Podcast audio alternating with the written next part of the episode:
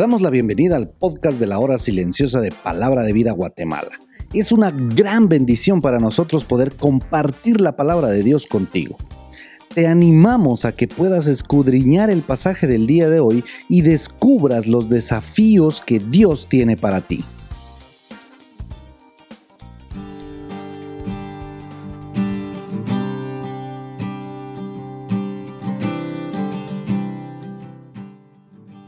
Buen día tengan todos ustedes. Eh, hoy estamos en el comentario de la hora silenciosa en Génesis capítulo 48 versículos del 1 al 16. En el capítulo anterior, en el capítulo 47, vimos cómo Jacob eh, se describe en este capítulo que vivió 17 años más eh, luego de encontrarse con José. Ya en sus últimos días Jacob se enfermó y antes que muriera, José llevó a sus hijos ante su presencia para que los bendijera. Ahí en, los versículos 1 y 2 dice, y sucedió que después de estas cosas le dijeron a José, eh, he aquí tu padre está enfermo.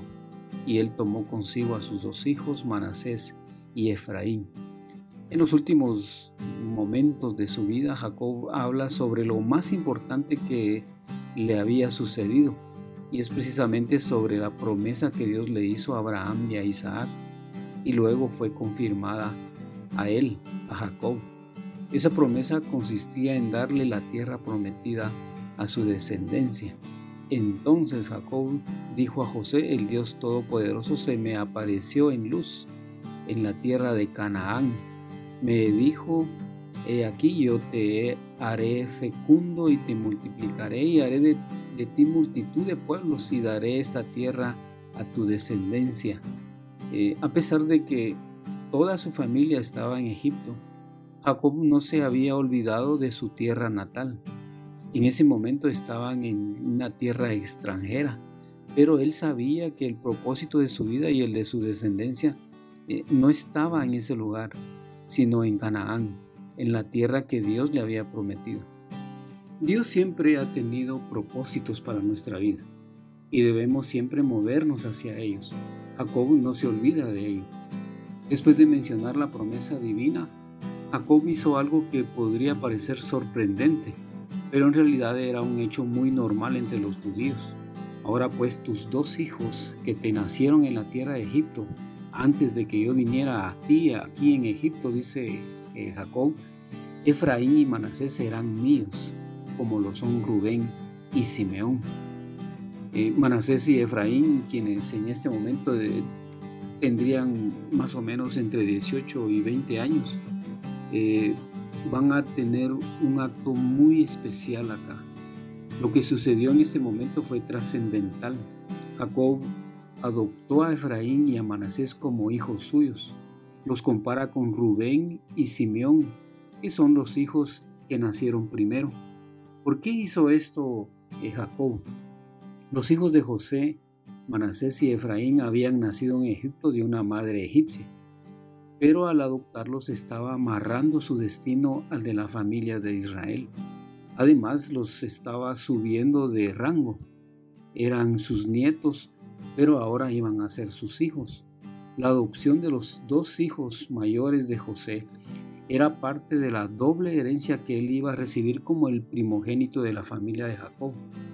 Entonces Manasés y Efraín iban a ser contados como dos de, las, de la tribu de, Israel. José aprovecha la visita de, a su padre para que Jacob bendijera a sus hijos.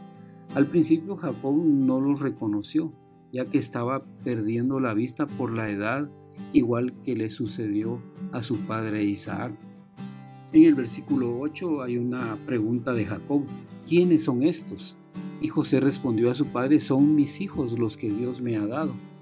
Y entonces le dice, acércalos a mí, para que yo los bendiga. Y los ojos de Israel estaban tan débiles por la vejez que no podía ver.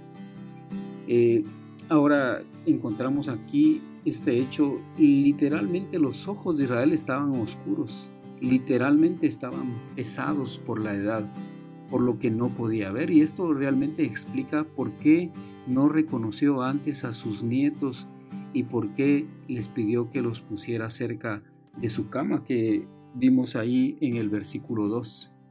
Y José tomó a los dos, a Efraín con la derecha hacia la izquierda de Israel y a Manasés con la izquierda hacia la derecha de Israel y se los acercó, dice ahí en el versículo 13.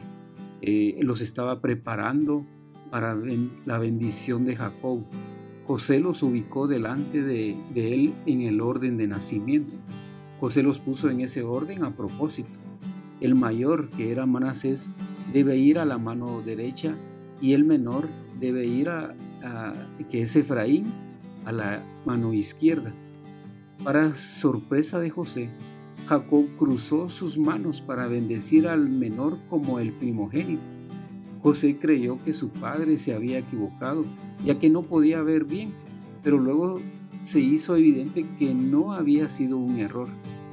Encontramos entonces esta descripción en los versículos del 14 en adelante, pero Israel extendió su derecha y la puso sobre la cabeza de Efraín, que era el menor, y su izquierda sobre la cabeza de Manasés, cruzando adrede sus manos, aunque Manasés era el primogénito.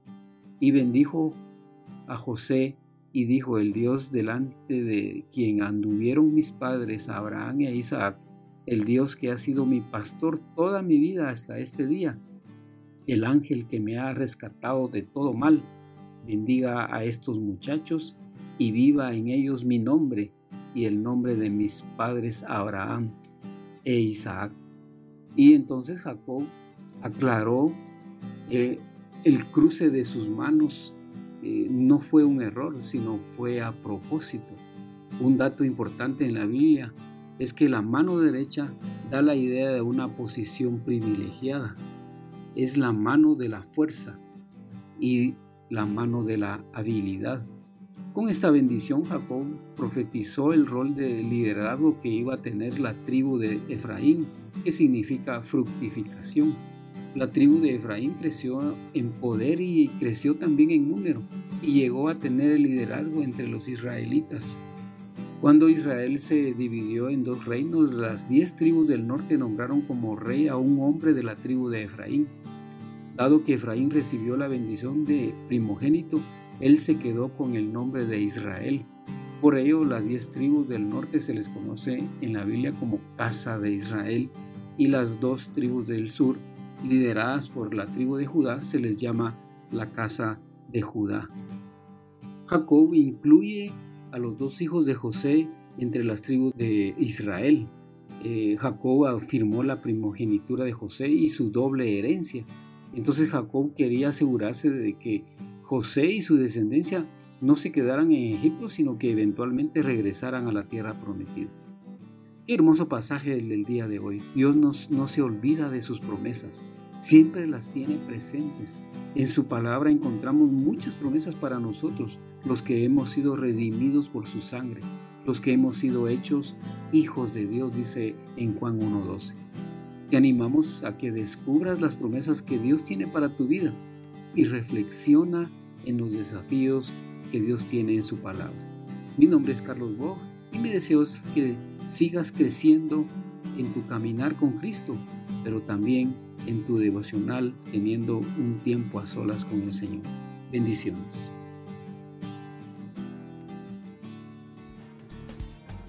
Queremos animarte a que puedas compartir este podcast con tus amigos y así poder crecer juntos en el conocimiento de la palabra de Dios.